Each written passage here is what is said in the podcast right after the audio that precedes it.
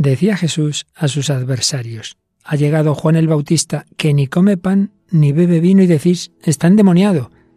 Llegó el Hijo del Hombre, que come y que bebe y decís, este es hombre comilón y bebedor, amigo de publicanos y pecadores.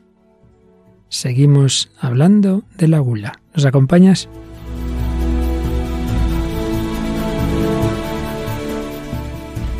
El hombre de hoy y Dios, con el padre Luis Fernando de Prada. Un cordialísimo saludo, muy querida familia de Radio María en España, en tantos países de lengua española y en el mundo entero a través de Internet. Seguimos esta navegación por el corazón del hombre contemporáneo hacia el corazón de Dios.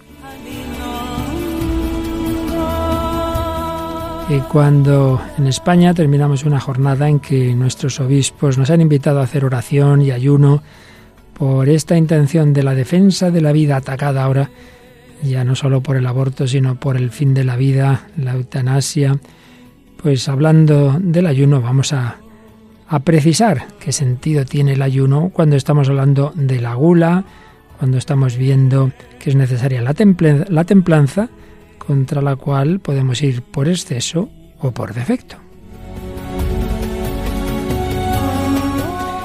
Y una semana más nos acompaña Paloma Niño. ¿Qué tienes hambre, Paloma?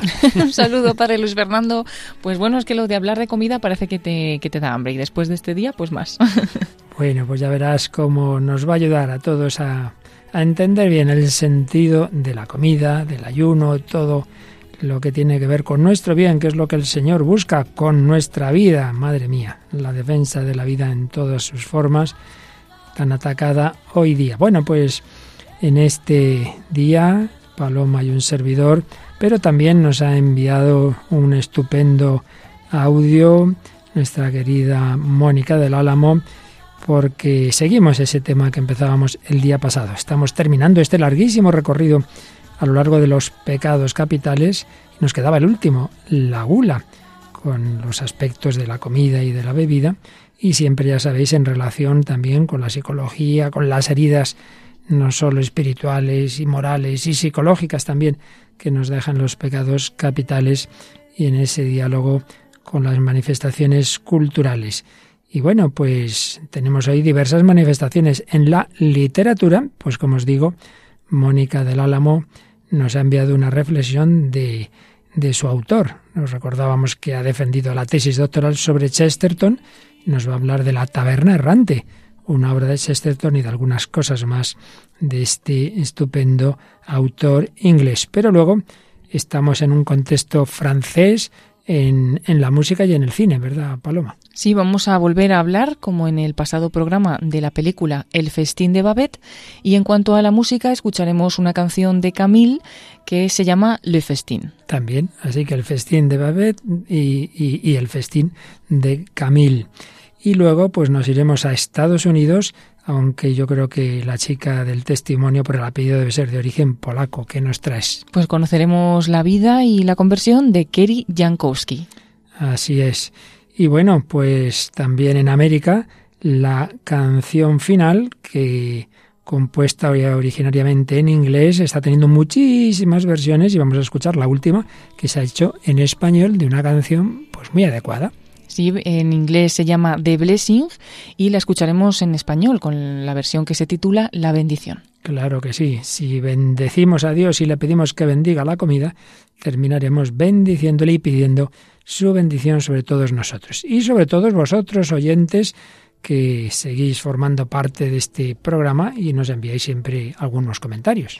Pues hemos seleccionado algunos de ellos y por correo electrónico nos llegaba el de Valentina Manrique, que decía, cada semana podría repetir esta frase, gracias, muchas gracias, Padre Luis Fernando de Prada, por esas enseñanzas y esos comentarios que animan tanto a una vida más cristiana. Gracias también a Paloma y a quienes le ayudan.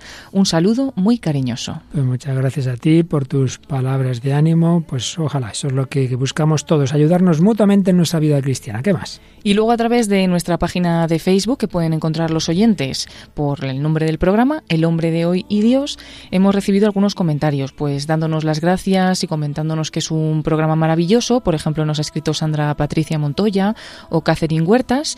Y luego dos comentarios un poquito más extensos. Jani Ortellado nos decía, genial, es un tema muy actual. Gracias por compartir con personas muy interesantes y tan preparados. Saludos desde Asunción, en Paraguay. Y Mónica Leite, desde México, nos escribe este otro mensaje. Caray, este programa solo puede calificarse de riquísimo todo un alimento para el espíritu. Me encanta cómo es que pueden tratar temas a veces difíciles desde varios ángulos y haciéndolos amenos y potentes. El testimonio compartido es de lo más claro. Siempre es maravilloso palpar la mano de Dios que, fiel a sus promesas, nunca nos deja cuando pedimos su auxilio desde el fondo de nuestro corazón. Felicidades y siempre un gusto saludarles. Gracias por este delicioso platillo espiritual. Mónica Leite. Bueno, Mónica, muchísimas gracias a ti y bueno, pues esperamos que al terminar este día en que hemos sido invitados al ayuno podamos recuperarnos un poquito con este plato espiritual, con esta cena que nos prepara el Señor, que nos prepara la Virgen María en su radio. Vamos adelante con la edición 377 del Hombre de hoy y Dios.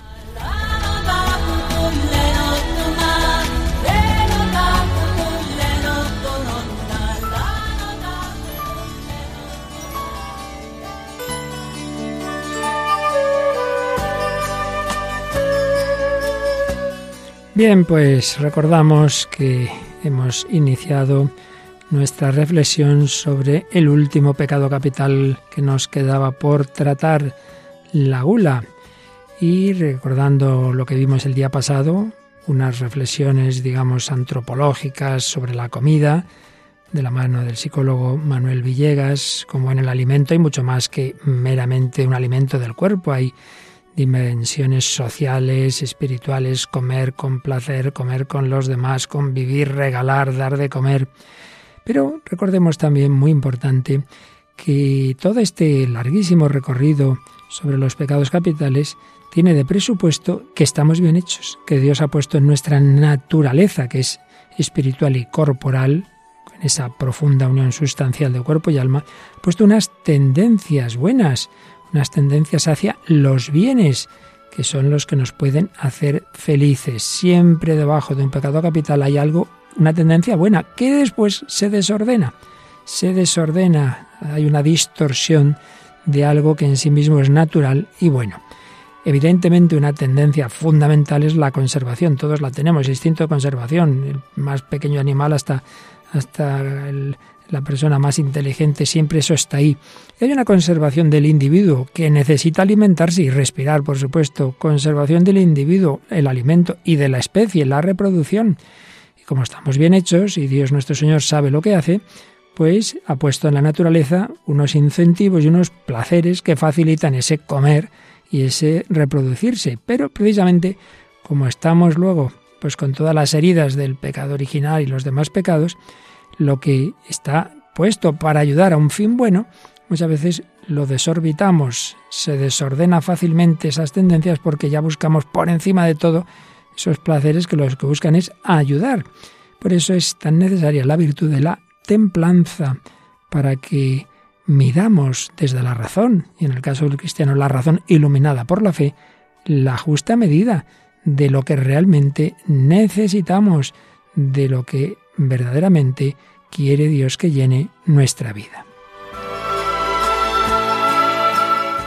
La templanza que nos ayuda a moderar esas tendencias en el terreno sexual, y ahí está la castidad, y en el terreno de lo que comemos o bebemos, y ahí está la abstinencia, aunque a su vez en esa virtud de la abstinencia suele distinguirse la abstinencia propiamente dicha en lo referente a la comida y la sobriedad en lo referente a la bebida. En cualquier caso, estas virtudes buscan que el ser humano, usando su razón, y repito también razón iluminada por la fe en el cristiano, se ajuste a lo que realmente necesita. Y una necesidad que ya decíamos que no es meramente biológica, hay también necesidades sociales, no come uno lo mismo un día solo, eh, que no tiene un invitado no está con nadie más que si vas a un banquete con otras personas o es una boda, lógicamente hay otros aspectos distintos al puramente biológico.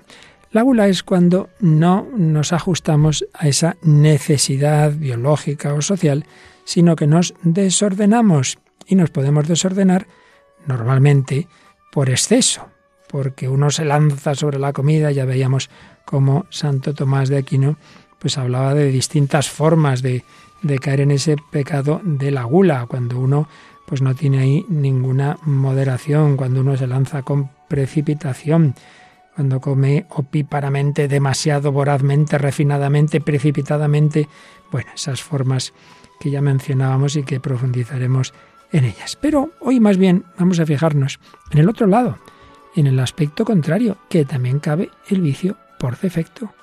Claro que sí.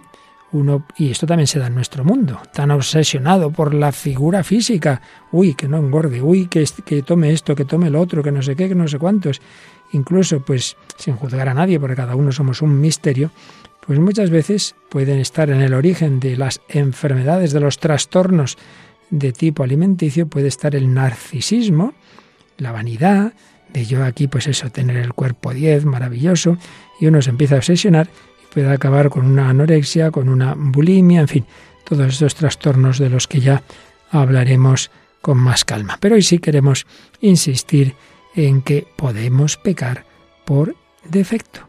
Es curioso que esto es sobre todo de nuestro tiempo, porque Santo Tomás de Aquino decía, bueno, que eso era rarísimo. Lo, que él sí veía era lo contrario, el pecar por exceso, eso siempre se ha dado. Comer demasiado, comer de esa manera maleducada, vorazmente, lanzándose sobre la comida como un animal, eso, eso decía eso siempre.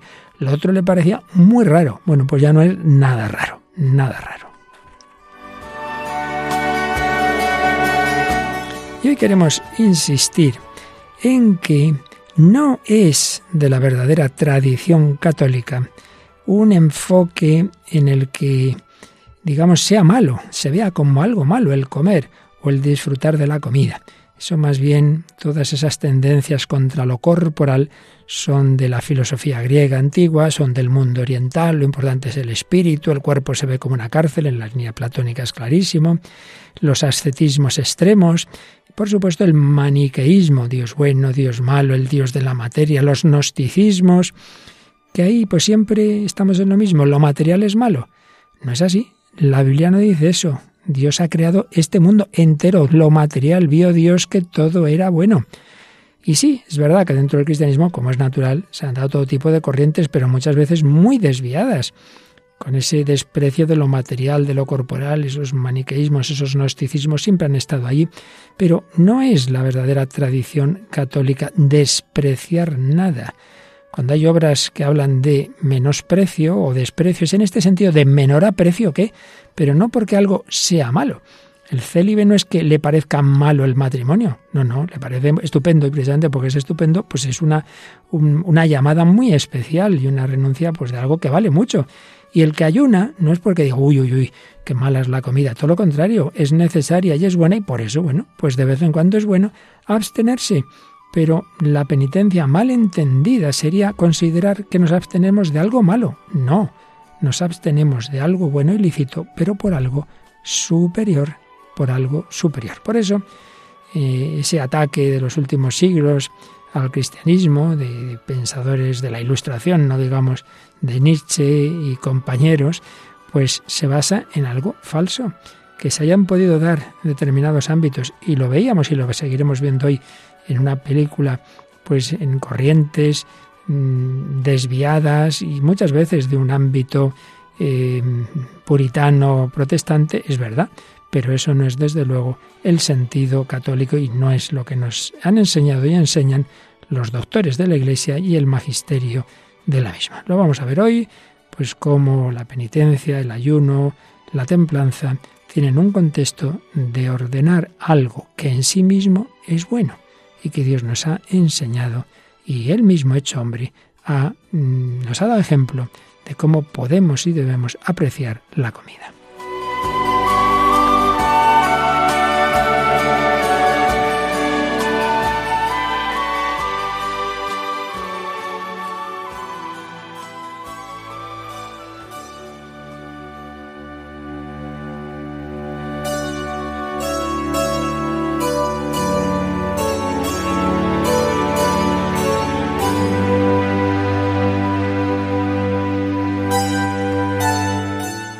Aquí seguimos en Radio María, el hombre de hoy y Dios, Paloma Niño y un servidor, Padre Luis Fernando de Prada, hablando de la gula y hablando del ayuno. El gran filósofo Joseph Piper, en su obra clásica Las virtudes fundamentales, cuando nos habla del ayuno, que valora mucho evidentemente, pero nos comienza recordando que en el Evangelio el ayuno está unido a la alegría y que el primer día de la cuaresma la Iglesia nos pone este Evangelio en que Jesús nos dice, cuando ayunéis, no aparezcáis tristes. Por tanto, la alegría del corazón está unida con el ayuno y la abstinencia. La alegría no es algo de tristeza. Y es que, como decíamos, el sacrificio en general, la penitencia y en particular el ayuno, en el catolicismo nunca es porque se vea como desprecio de algo malo, sino precisamente para poder también, cuando Dios quiera que disfrutemos, tenemos que tener nuestra psicología bien integrada y bien ordenada. No es de la tradición católica, no es de la cultura católica, no es de los países católicos, desde luego un rigorismo que menosprecie la comida. Eso sí, la tradición de saber hacer abstinencia, de saber ayunar, pero precisamente de algo que en sí mismo es bueno. Bien, pues antes de seguir yo, vamos a ver esto en el mundo inglés, porque recordaréis que la semana pasada recuperábamos para este programa la estupenda colaboración literaria que nos traía Mónica del Álamo, que últimamente no ha podido, entre otras cosas porque estaba preparando la defensa de su tesis sobre Chesterton. Y comentábamos el vino hace 15 días y la semana pasada no estaba y comentaba yo pues hablando de este tema, digo, a ver si nos cuenta otro día Mónica como Chesterton, en efecto, era ejemplo de disfrutar de la comida. Y ya veréis cómo en la grabación que nos ha enviado lo, nos lo deja bien clarito, presupuesto, todo lo que acabo de decir. Pero antes de ello, recordemos que un gran amigo de Chesterton, Belloc, pues que así como Chesterton fue converso, Belloc ya era católico, su madre se había convertido al catolicismo, y tenía muy claro esto y tiene estas palabras. Allí donde brilla el sol católico hay alegría, música y buen vino. Así al menos lo he comprobado yo. Benedicamus Domino. ¿Qué te parece, Paloma? ¿Te gusta sí, sí, sí, esta letrilla? bueno, pues si te parece, vamos a escuchar lo que nos ha mandado Mónica del Álamo sobre Chesterton. Hola, Padre Luis Fernando La Paloma. Un saludo a todos los oyentes. Me hace mucha ilusión empezar esta sección de, la gula con, una obra que es muy importante para mí, La Taberna Errante de Chesterton. Como mencionaba el padre Luis Fernando, es verdad que Chesterton daba un valor muy grande a la buena comida y a la buena bebida, y especialmente, aunque parezca de broma, a la bebida alcohólica, al vino, a la cerveza, porque eh, para él son modos de festejar, de celebrar la vida evidentemente el abuso de todo, ¿no? E incluso de, las cosas buenas, pues, pues es malo. Pero eh, Chesterton aquí le da como un valor festivo, un valor de agradecimiento, un valor de reunirse con los amigos, con la familia, de celebrar. Y la verdad es que tiene casi una ciencia sobre todo esto.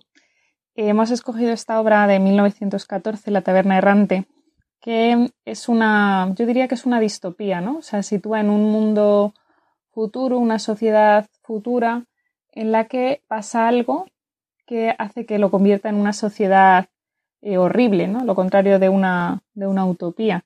Y en este caso, pues el gobierno de Inglaterra hace un pacto con Turquía, con el mundo del Islam, y entonces trata un poco de asimilar las dos culturas, ¿no? La inglesa, que al final es occidental, cristiana, con la islámica. Y también, bueno, se mete ahí eh, un gobierno que es más bien puritano, neocientificista, y entonces pues cambian o quieren cambiar muchas de las tradiciones inglesas. Una de las cosas que hacen es prohibir el alcohol, porque consideran, primero, que si lo rechaza una sociedad tan culta como el Islam, que también ellos tienen que aprender de eso y también porque consideran que, no ayuda ¿no? a las clases pobres. ¿Y qué hacen? Pues eh, dos de los protagonistas de esta novela que son Dalroy y Hump, que huyen con, con un barril de ron y un queso y el cartel de su taberna, el viejo navío, y tratan de ir pues huyendo ¿no? de la justicia y cantando viejas canciones, celebrando ¿no? lo que significa en el fondo la, la taberna, el juntarse, el cantar, el comer, el beber. Hemos seleccionado algunos fragmentos y algunas canciones, porque este libro tiene canciones realmente divertidas y muy difíciles de traducir, que encierran un poco esta idea de, Chesterton. Queríamos empezar con, el prólogo a una de estas ediciones de La Taberna Errante en español, que es de Santiago Albarrico, que habla también de la relación de Chesterton con Bernard Shaw, que es uno de sus grandes enemigos intelectuales. Y según eh, Santiago Albarrico, eh, de alguna manera la taberna errante es una especie de debate y dice que es como el debate también entre Bernard Shaw y el propio Chesterton. Santiago Alba hablando de Chesterton dice, Chesterton en verdad no soportaba a los intelectuales y aristócratas que rechazaban los placeres del hombre ordinario, y dicho sea de paso, si jamás pudo entenderse con Bernard Shaw, se debió menos a sus discrepancias políticas y filosóficas que a la desconfianza que nuestro autor sentía hacia un hombre que no comía carne ni bebía vino, y contra cuyas espirituales costumbres he defendido siempre la institución de la chuleta y la cerveza, dice con las palabras de, Chesterton. Uno de, los fragmentos que hemos seleccionado es eh, una conversación entre Hamp y Dalroy en el que reflexiona un poco sobre, sobre estos nuevos cambios que va a tener la nueva sociedad inglesa. Dice, ¿sabes, amigo Hump, que empiezo a temer que la gente de hoy no tiene ni idea sobre la vida? Esperan de la naturaleza cosas que ella no prometió jamás, y se empeñan en destruir lo que realmente les ofrece. En todas esas capillas ateas de Ivywood no hacen más que hablar de paz, de paz perfecta, de paz absoluta, de alegría universal y de unión de las almas, pero no parecen más felices que los demás, y lo único que saben hacer es destruir las mil y una bromas, historias, canciones y amistades que habitaban el viejo navío. El viejo navío, recordamos la taberna, ¿no? Que acababan de cerrar. Dice, me parece que eso es pedir demasiado y no dar bastante.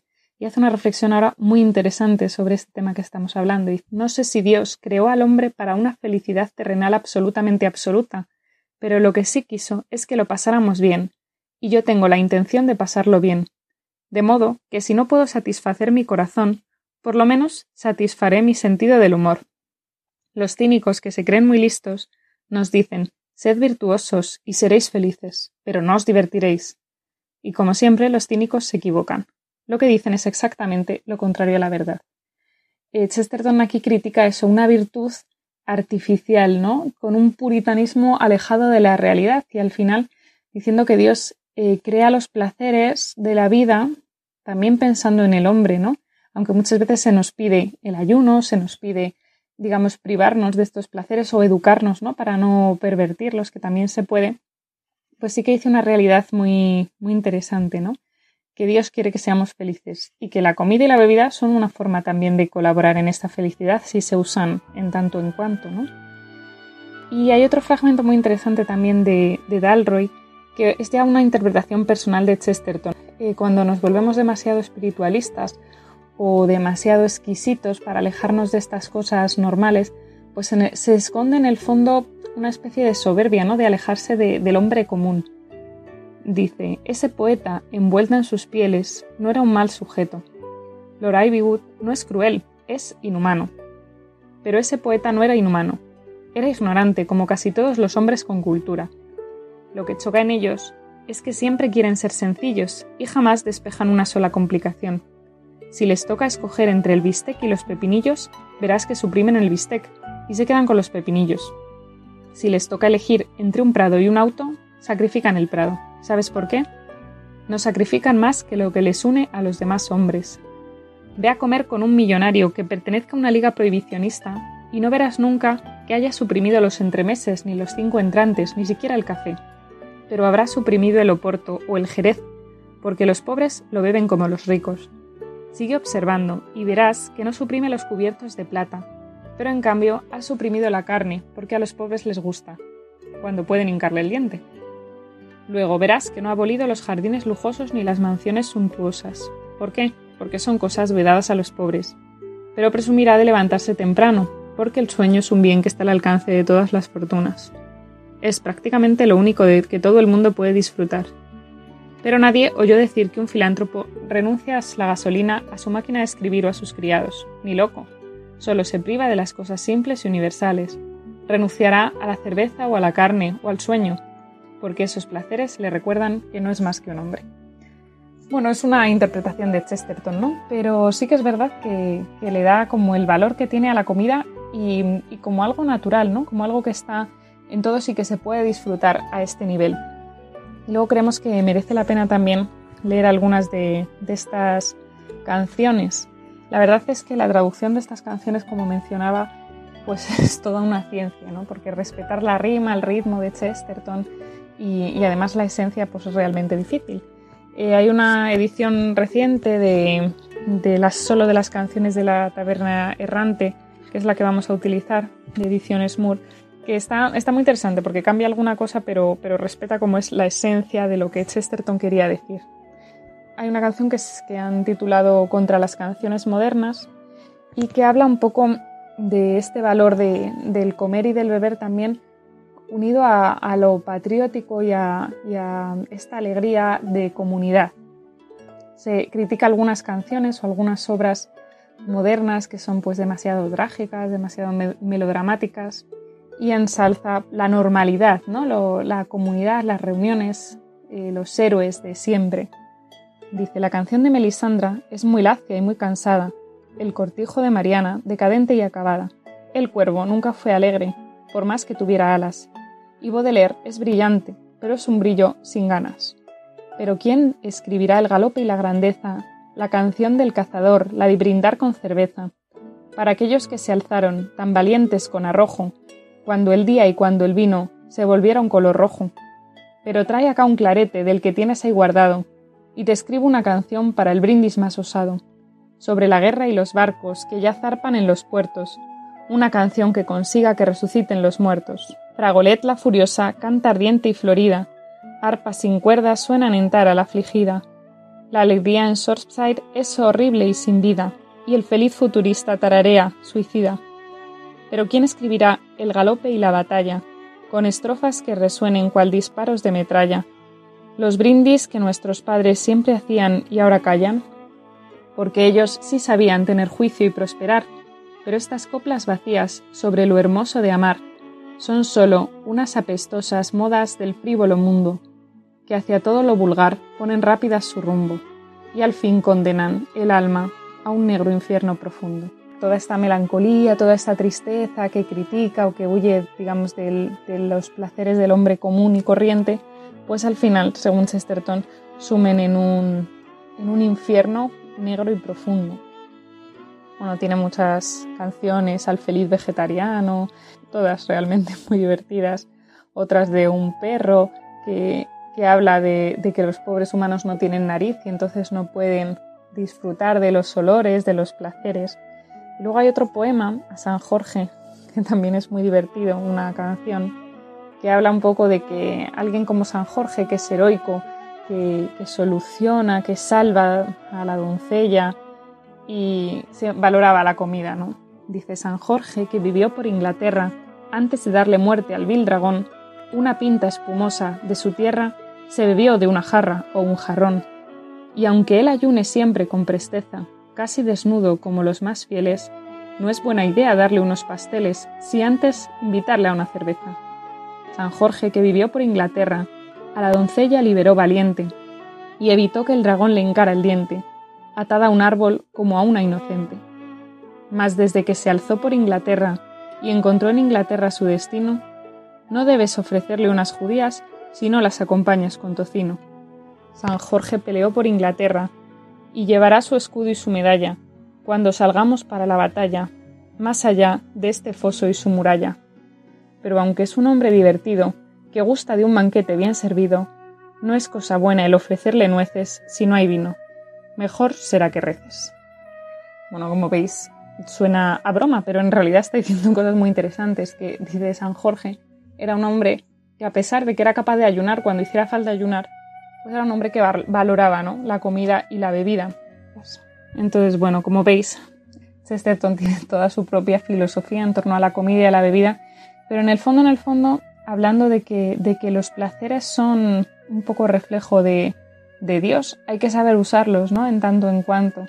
Pero bueno, también en la sociedad en la que vivía Chesterton pues estaba luchando ¿no? contra este mm, puritanismo, higienismo que se daba contra el rechazo a, lo común y corriente, al hombre de, toda la vida, a esta distancia que a veces es debida al dinero, ¿no? como insiste Chesterton, o a veces también simplemente a, la soberbia, que también es algo que hemos visto, que todos los pecados capitales al final están relacionados.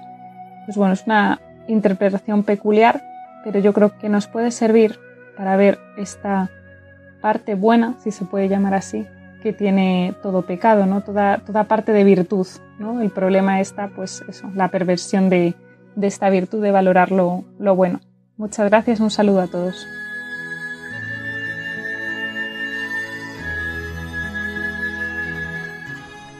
Pues muchas gracias a ti, Mónica del Álamo Toraño, nos ha enviado esta reflexión sobre ese autor que ha estudiado tan a fondo, Chesterton, provocador, no tiene uno por qué estar de acuerdo con todo y cada uno de las cosas que decía Chesterton, pero desde luego sugerente, ¿verdad, Paloma? Sí, me ha impresionado porque además no conocía yo esta faceta de Chesterton y bueno, interesante, ¿no? Todo lo que lo que va contando, sobre todo pues con esa última reflexión de, de Mónica, ¿no? Que al final esos placeres pues pueden ser hasta un reflejo de Dios, ¿no? Solo hay que saber usarlos en tanto en cuanto. Claro que sí, y que hay que tener cuidado con los falsos espiritualismos que siempre se han dado, muy unidos, como también apuntaba Mónica, a la soberbia, aquí estamos los puros, los, los que sabemos más, un desprecio del hombre común, el pueblo que coma, que beba, que vaya a sus devociones, nosotros somos los que entendemos bien la religión. Eso siempre se ha dado, por desgracia, un, un aire que acaba en una profunda soberbia. Hay que tener muy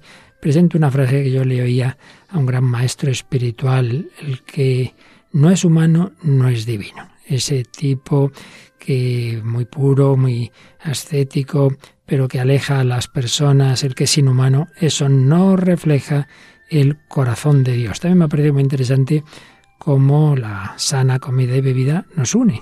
Y no nos olvidemos que a fin de cuentas una de las imágenes habituales del reino de los cielos, del, de la vida eterna que aparecen en las Sagradas Escrituras, el banquete, un banquete con música y con, con un cordero estupendo, claro, el cordero que quita el pecado del mundo ya sabemos que es espiritual, pero vaya, se usan esas imágenes. Pues sí, las imágenes de la comida, ya recordábamos también que convivium es una palabra latina que a la vez se refiere a convite y convivencia. Y es que bien lo sabemos que hacen las familias en Navidad, pues juntarse, juntarse a cenar, a comer, los momentos importantes.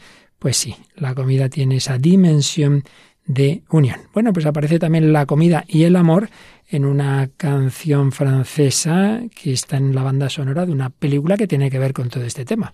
Sí, vamos a escuchar una canción que es de Camille, una cantautora, compositora y actriz francesa nacida en 1978. Y en el año 2007 esta canción, Le Festin, contribuye a la banda sonora de la película Ratatouille, una película de Pixar em, de animación por ordenador y que se estrenó en el año, como he dicho, 2007. La película narra la historia de una rata que sueña en convertirse en chef y bueno, pues esta es la canción y banda sonora Le Festin. Les rêves des amoureux sont comme le bon vin. Ils donnent de la joie ou bien du chagrin. Affaibli par la faim, je suis malheureux.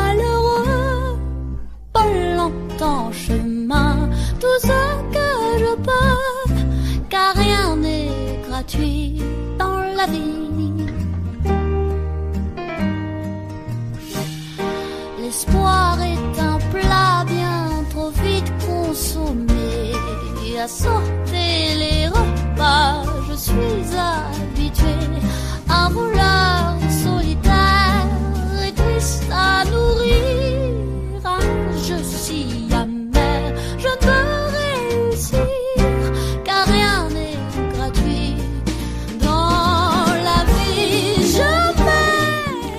Sueños de los enamorados son como el buen vino, dan alegría o pena. Debilitado por el hambre estoy enojado. Vuelo por el camino todo lo que puedo porque nada es gratis en esta vida. La esperanza es un plato que se come demasiado rápido. A saltarme comidas estoy acostumbrado. A un ladrón solitario es triste alimentar. Entre nosotros estoy amargado, quiero triunfar, porque nada es gratis en esta vida. Jamás me dirán que el camino hacia las estrellas no es para mí. Déjenme maravillarme y tomar mi vuelo. Vamos al fin a deleitarnos. La fiesta finalmente comenzará y saquen las botellas, se acabaron los problemas. Pongo la mesa para mi nueva vida. Estoy feliz con la idea de este nuevo destino. Una vida estando oculto y ahora libre al fin. El banquete está en mi camino. El banquete está en mi camino.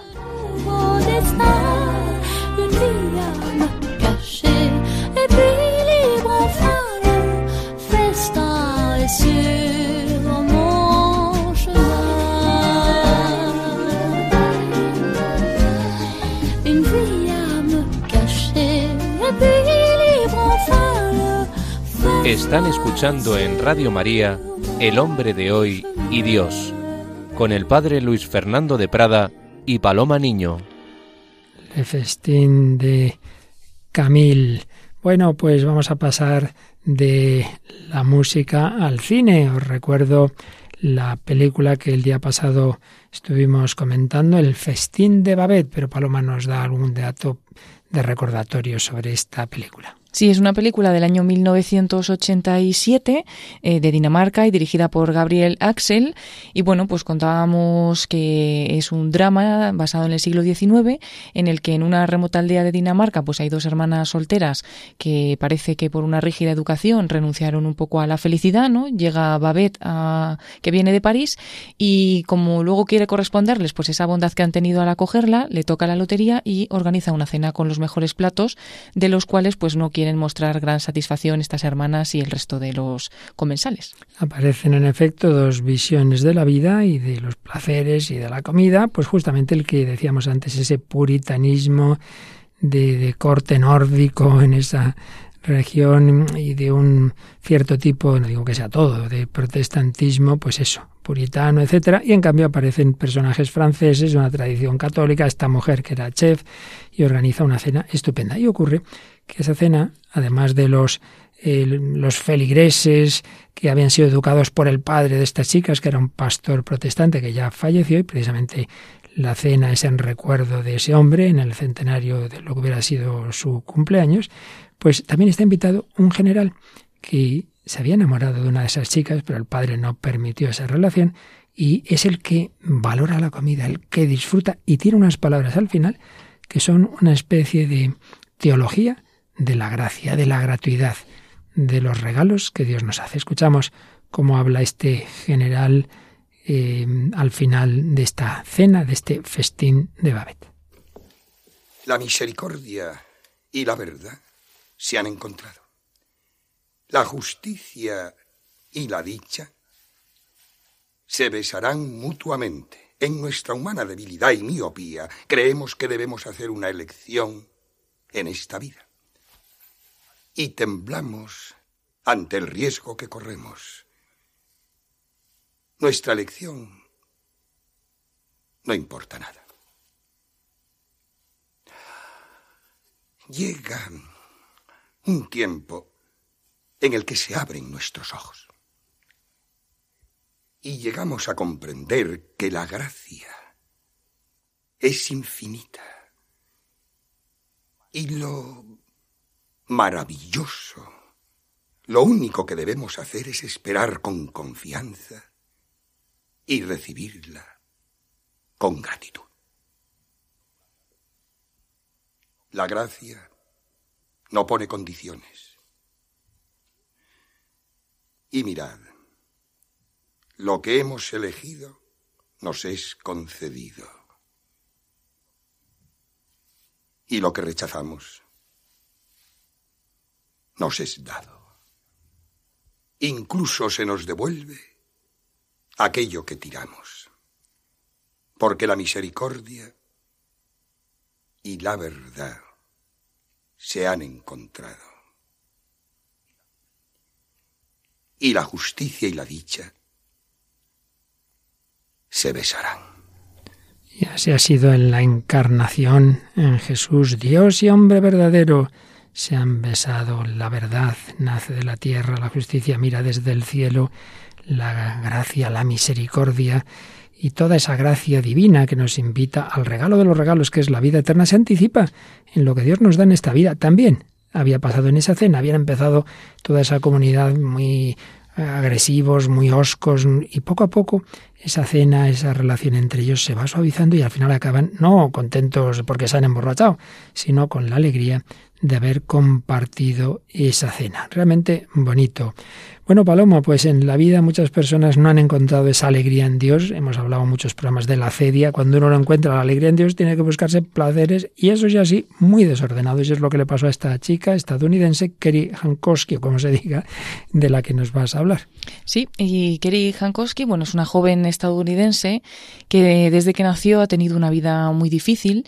Su madre murió cuando ella apenas tenía un mes eh, de vida y su padre era alcohólico, por lo tanto se crió con su abuela materna cuya familia era judía pero no era practicante. Pero cuando tenía siete años, eh, si ya faltaba algo más, ¿no? Pues su abuela se enfermó y fue acogida por la exmujer de su padre. Dice, siempre quise conocer a mi madre y que mi padre estuviera más en mi vida. Había mucho dolor dentro de mí y era algo que llevaba conmigo desde una edad muy temprana. Esta ausencia de sus padres fue marcando su vida y ella asegura que a pesar del gran amor que recibía de su abuela, pues creció con tristeza. Y no ayudó tampoco el hecho de que cuando ella tenía siete años, como hemos dicho, la abuela enferma y Kerry pues se traslada a vivir con la familia de las mujeres de su padre. En un principio, pues se refugió en el colegio, en los estudios, un poco como un mecanismo de, de, defensa, pero cuando solo tenía 15 años, dice ella misma que empezó a tener una atracción muy fuerte a lo malo y así empezó a tomar pastillas. Al cabo de una semana de empezar a tomar pastillas ya consumía drogas todos los días. Para ello utilizaba medicamentos destinados a la hiperactividad u otros estimulantes. Dice que me hacían sentir muy bien. Podía estar despierta más tiempo, además perdí peso y me sentía más guapa. La pendiente resbaladiza le llevó hasta la marihuana, los opioides y a esnifar directamente a analgésicos. En su familia no se percataron hasta que un día la pillaron fumando, pero no podían imaginarse la dimensión del problema. Durante su último año de instituto empezó también a escaparse de casa, a fumar metanfetamina y a tomar cocaína. Además, pues iba por ahí acostándose con, los chicos que encontraba, ¿no? Todo empeoró muy rápido, dice Kerry, mi familia llegando a este punto supo que necesitaba ayuda. Así empezó a ingresar en centros de rehabilitación que, bueno, lejos de, ayudar a que dejara la droga, la introdujeron en nuevas sustancias. Tenía solo 17 años en ese momento y dice que todavía le parecía como guay, conoció mucha gente, empezó a pincharse heroína. En otro de los centros en los que fue internada, conoció a un chico y tras escaparse los dos se fueron a vivir juntos. Dice Kerry que fueron los peores seis meses de su vida, que fue terrible, drogas todos los días, heroína, crack y cocaína. Tuve sobredosis, convulsiones y también me detuvieron. Esa fue la primera vez que Kerry eh, clamó a Dios. Desesperada se preguntaba ¿Qué estoy haciendo? Realmente no quiero esto, pero no puedo parar. No sabía cómo pararlo ni cómo cambiar. Pero sin Dios en su vida, pues la única solución que vio pasaba por el suicidio. Pesaba 38 kilos, todo su cuerpo estaba repleto de las marcas de los pinchazos y en ese momento su madrastra apareció y se la llevó al centro, eh, pero su idea de suicidarse seguía, seguía presente, hasta tal punto que se volvió a escapar e intentó morir por sobredosis. Ya en el hospital su familia harta ya le dio el ultimátum y una tía eh, le dijo que existía una comunidad, la comunidad del cenáculo, donde podía ir. Además, en ese momento se celebraba mm, un juicio contra ella y el juez dispuso que no iría a prisión si acudía a esta comunidad católica. Kerry era bastante escéptica con este centro y además porque era católico, ¿no? Pero bueno, finalmente entró y le dijo al director que ella no rezaba. El director le contestó, no te preocupes, nosotros rezaremos por ti. Y bueno, dice que su primera impresión fue de que era todo muy raro, había unas chicas con faldas largas y que sonreían mucho y ella pensaba, pues yo no creo que ninguna de estas chicas haya podido ser adicta como yo o haya podido ser como yo, ¿no? Pero cuando las chicas compartían sus historias, ella sabía que eran sinceras y realmente habían estado pues en unas situaciones eh, similares de adicción. Y la primera cosa que le impactó también de la comunidad del cenáculo fue la luz que tenían los ojos de, de, estas chicas y de las personas de ahí. Dice que eran felices y esta joven Kerry veía que ella no tenía esa luz, ¿no? Cuando llevaba ocho meses ingresada, fue la primera vez en la que rezó sinceramente a Dios dice, sentí de verdad que había un Dios, que estaba conmigo, que me amaba. Experimenté todo en ese momento, lloré y lloré de alegría por todo, sobre todo por sentirme amada. Creo que después de aquel momento conocí a Jesús y me encontré con alguien que existe y que es real. A los dos años y todavía en la comunidad, esta joven deseaba ser católica y pidió el bautismo. En la misa dice que lloró todo el tiempo, Dios sabía que yo necesitaba el bautismo en aquel momento de mi vida, había muchas cosas de mi pasado que yo no podía perdonarme. Fue un momento muy especial. Y bueno, podemos escucharla ella misma, pues una reflexión final que hace después de, esta historia. Creo que para mí mm, lo más importante ha sido saber eh, que Dios me conoce, conoce todo de mí, conoce todo lo que yo he hecho, todo lo que me ha pasado, me ha caminado en todo conmigo y siento que ha dado sentido a todo. Él hizo el vacío y el dolor interior mucho más llevadero, porque ya no lo llevaba sola, ¿sabes? Él lo llevaba conmigo. Y sentí de verdad una alegría. Hay momentos cuando siento tanta alegría que no sé qué hacer. He experimentado de verdad una alegría que nunca tuve antes. Y yo sé que es de Dios y es por Dios, por quien Él es y por cómo Él me llena. Y yo sé que no lo estoy buscando por otros caminos. Es ser yo misma, dejando que yo sea la persona que Él quiso que fuera, ser buena, intentar amar, intentar em, perdonar. Creo que todas esas cosas que son verdad, que Dios nos llama a hacer y nos sentimos bien haciéndolas solo porque Él es quien nos ha llamado a hacerlas. Lo ha escrito en nuestros corazones. Estamos llamados a amar, a dar y creo que todo eso está ahí. Y cuando no lo estás viviendo, cuando estás viviendo una vida de pecado y de oscuridad, lo sientes, lo sientes. Y creo que, que precisamente porque yo experimenté tanta oscuridad e incluso el maligno, creo que ahora la luz es tan intensa. Puede ser muy intensa, de verdad, y es tan hermosa y, lo tiene que ser, porque si la luz no fuera tan brillante como la oscuridad que experimentaba, pues no lo querría. Volvería tan rápido a utilizar las drogas si estuviera aburrida y como la, la, la, viviendo una rutina como cualquier cosa. Yo volvería rápido a usar drogas, pero cuando vives la voluntad de Dios es apasionante. La vida es bella, cada momento, cada cosa que hagas es, es una aventura, es, es... Tiene sentido, tiene sentido. Hace que merezca la pena vivir la vida porque la estás viviendo para alguien, para algo más grande. Y también creo que la realidad del cielo para mí es algo tan real eh, he podido experimentar la realidad del cielo y, y creo que ciertamente es un don, una gracia. Palabras finales del testimonio de Kiri Jankowski en el programa Cambio de Agujas de la Fundación EUMAMI.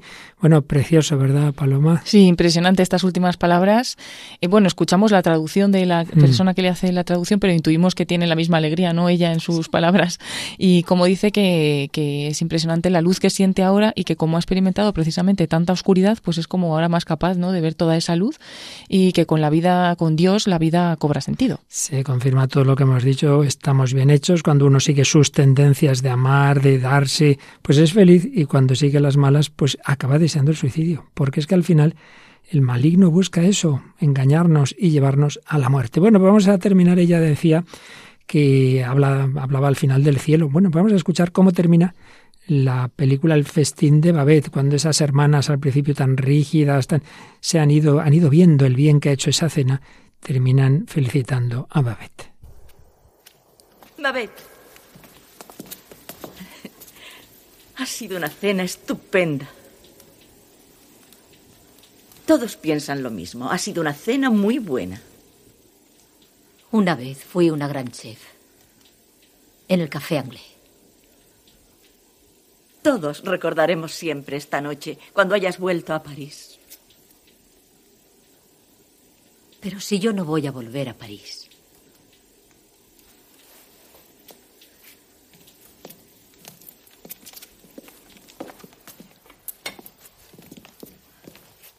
¿No te vas a París? No tengo nada ni nadie que me llame allí. Todos han desaparecido. Y no tengo dinero. ¿No tienes dinero? No. ¿Y los diez mil francos? Los he gastado. ¿Diez mil francos? Una cena para doce en el café anglais cuesta diez mil francos.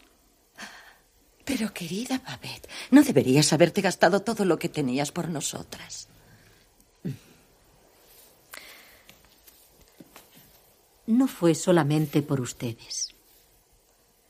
Así que ahora serás pobre el resto de tu vida. Un artista nunca es pobre.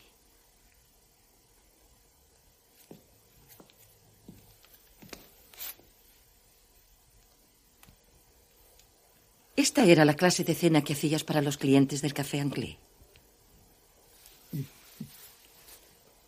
Yo podía hacerles felices. Cuando daba lo mejor de mí misma. Papá lo sabía. Aquiles, papá. Sí. Él decía, por todo el mundo resuena el grito del corazón del artista. Permíteme hacer todo aquello de lo que soy capaz. Pero esto no es el fin de todo, Babette. Estoy segura de que no es el fin. En el paraíso, tú serás la gran artista que Dios tenía pensado que fueras.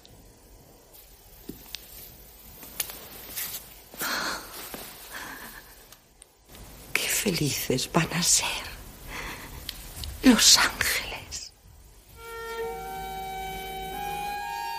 La belleza, la felicidad, el arte, hacer felices a los demás, el banquete del reino de los cielos. No, el cristianismo no es sombrío, la penitencia, el ayuno no es negación de las verdaderas alegrías que Dios nos da. Cuando comemos bendecimos a Dios, pedimos que bendiga la mesa. También terminamos hoy con esta canción originalmente en inglés de Blessing y ahora una versión española en que se han unido muchísimos artistas por Zoom para bendecir y pedir a Dios su bendición.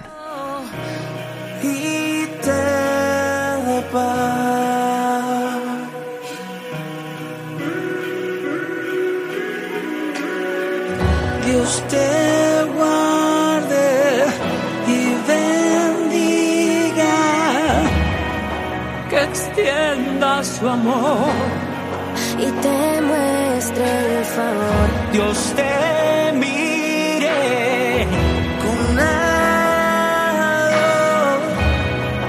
y te dé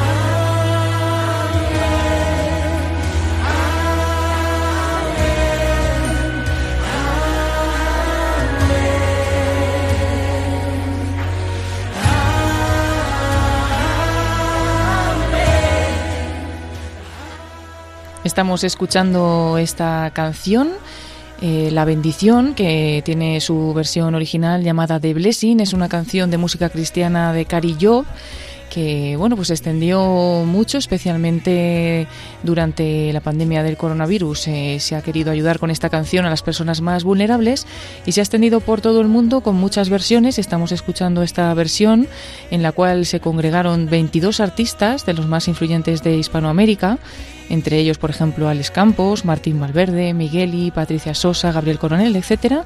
Y bueno, cantan este estos versículos del libro de los números, El Señor te bendiga y te guarde.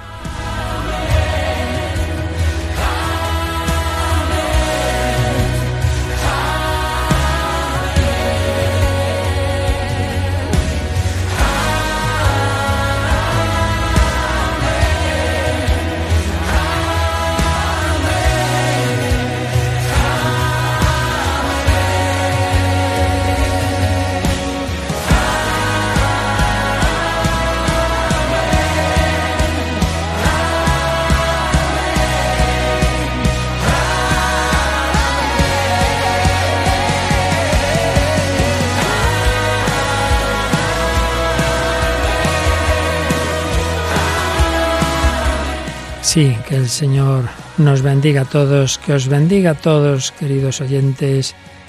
Bendecimos a Dios porque Él nos ha bendecido primero.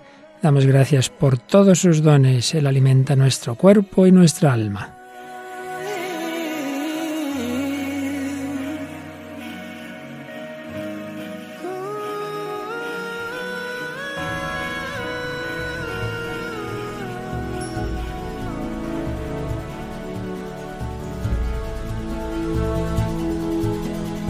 Bueno, yo creo que nuestra alma la ha alimentado en este programa, es que somos los primeros que disfrutamos y aprendemos, ¿verdad? Paloma con Chesterton, la taberna errante, con Camille, con el festín de Babette, con Kerry Hankowski y ahora con esta preciosa canción. Un banquete completo, como nos decía Mónica al principio, esta oyente que nos ha escrito un mensaje. Esta canción última ha sido ya el postre estupendo. Pues sí, con su bendición os dejamos, recordando que os esperamos la semana que viene que contamos con vuestros mensajes en el correo tan fácil de recordar. Sí, igual que el nombre del programa, el hombre de hoy y Dios arroba radiomaria.es y también a través de Facebook. Y ya sabéis que ahora viene otro banquete en clave de Dios con nuestro compañero Germán García Tomás. Pues os dejamos en el amor del Señor, en el arte, en la belleza, en todo eso y la verdad y el amor, que todo eso es Dios a lo infinito. Que los bendiga hasta el próximo programa, si Él quiere.